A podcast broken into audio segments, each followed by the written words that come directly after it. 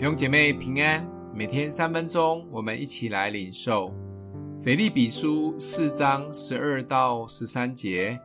我知道怎样处卑贱，也知道怎样处丰富，或饱足，或饥饿，或有余，或缺乏，随时都在，我都得了秘诀。我靠着那加给我力量的，凡事都能做。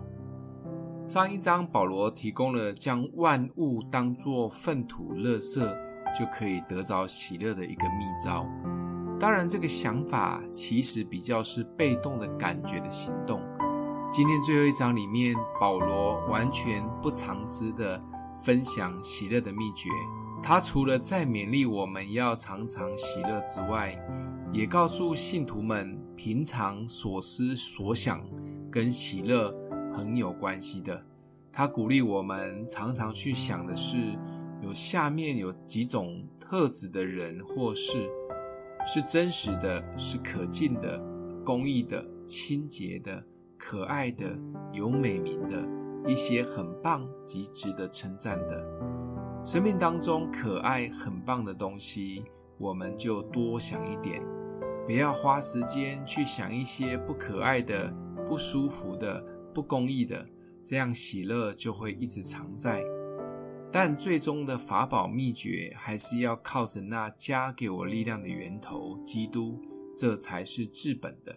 这才是可以持续的。在这章里面，保罗真的已经用尽全力，把可以喜乐的秘诀传授给我们。总结可以喜乐的治本的方法，就是要一直泡在基督里，全然的依靠他，让自己活在永恒的天国中。